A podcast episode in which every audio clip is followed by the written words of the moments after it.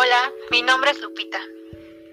Actualmente me encuentro cursando el cuarto semestre en fisioterapia. Hoy en este podcast les voy a estar platicando en cómo planificar correctamente mi intervención fisioterapéutica. Se preguntarán, ¿qué es un fisioterapeuta? El fisioterapeuta es aquel profesional del área de la salud, en la cual se encarga de brindar servicios que desarrollen, mantengan y restauren el máximo movimiento y capacidad funcional de las personas. Ayudan a las personas en cualquier etapa de la vida. ¿Y cuáles son esas etapas?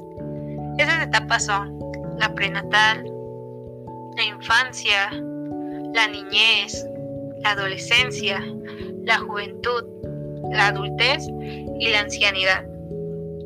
Cuando el movimiento y la función se ven gravemente afectados y amenazados por el envejecimiento, algunas lesiones, enfermedades, trastornos, afecciones o factores ambientales que vivimos día con día. Y eso va desgastando nuestra calidad de vida. Nosotros como fisioterapeutas debemos de aplicar el método de manera sistemática y organizada y debe de ser de manera individualizada. ¿Por qué individualizada? Porque cada persona es diferente, cada enfermedad es diferente. Algunas veces tienen la misma sintomatología, pero no debe de ser tratada de manera igual.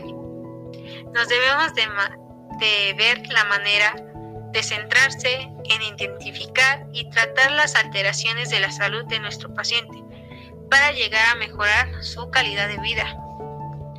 Nosotros como fisioterapeutas, ¿qué hacemos? Llevamos a cabo un examen o una evaluación integral del paciente. ¿Y qué es eso? En este caso, hacemos una historia clínica, o mejor conocida como anamnesis donde hacemos una serie de preguntas al paciente, lo que son datos personales, por ejemplo, el nombre, edad, sexo, eh, religión, tipo de sangre, entre otros. Antecedentes heredofamiliares, antecedentes no patológicos. Checar los signos vitales cuando llegan a consulta con nosotros. Y mandar análisis de laboratorio o complementarios entre algunas otras cosas, como por ejemplo checar la marcha, ver tipo de movilidad articular, entre otras. Evaluamos los hallazgos de la evaluación para hacer juicios clínicos. En este caso, vamos a estar analizando los datos, en la cual se van a ir identificando uno por uno para llegar al problema y elaboramos un diagnóstico. En este caso también vamos a estar realizando y trabajando con un equipo inter y multidisciplinario que nos van a ayudar a mejorar la calidad de vida de las personas y no curar 100% la enfermedad, sino que controlarla. O algunas veces también podemos llegar a mejorarla, que no tenga esos síntomas muy elevados. Vamos a estar formulando un programa donde vamos a disponer las prioridades, pues en este caso los problemas y qué debe de ser, cuáles deben de ser los problemas que se deben de resolver en primer lugar. Determinar los objetivos, tanto el paciente como el fisio, en la cual se van a plantear en conseguir y en qué determinado tiempo se debe de lograr ese objetivo. Una aplicación de programa. En ese caso debemos de tomar en cuenta todas las herramientas que tenemos.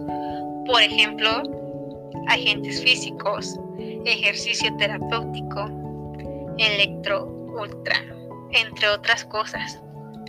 Vamos a hacer una evaluación. Si es que está funcionando el programa y no ha sido, y ha sido efectivo, sino para hacer algún cambio. En este caso debemos determinar cada resultado de tratamiento y debemos de hacer una reevaluación para ver si lo que estamos logrando con la primera evaluación es exactamente como la reevaluación. Vamos a estar trabajando en grandes cosas, en grandes rasgos, pero en pocas palabras voy a describirles qué va a ser la historia clínica en primer lugar.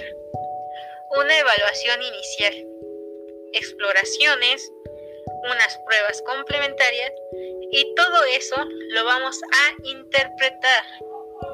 Y al hacer esa interpretación vamos a llegar a un diagnóstico. Ese diagnóstico vamos a realizar un tratamiento, vamos a hacer los pronósticos. De esos pronósticos vamos a obtener resultados y de esos resultados vamos a tener esos objetivos. Al plantear todo eso, vamos a realizar una reevaluación para que veamos que nuestro trabajo ha sido totalmente efectivo ante nuestro paciente. Si hacemos algo mal en cualquier de estos pasos, nuestro diagnóstico o cualquier otra parte de toda esta evaluación va a ser errónea. Gracias por escuchar este podcast. Hasta luego.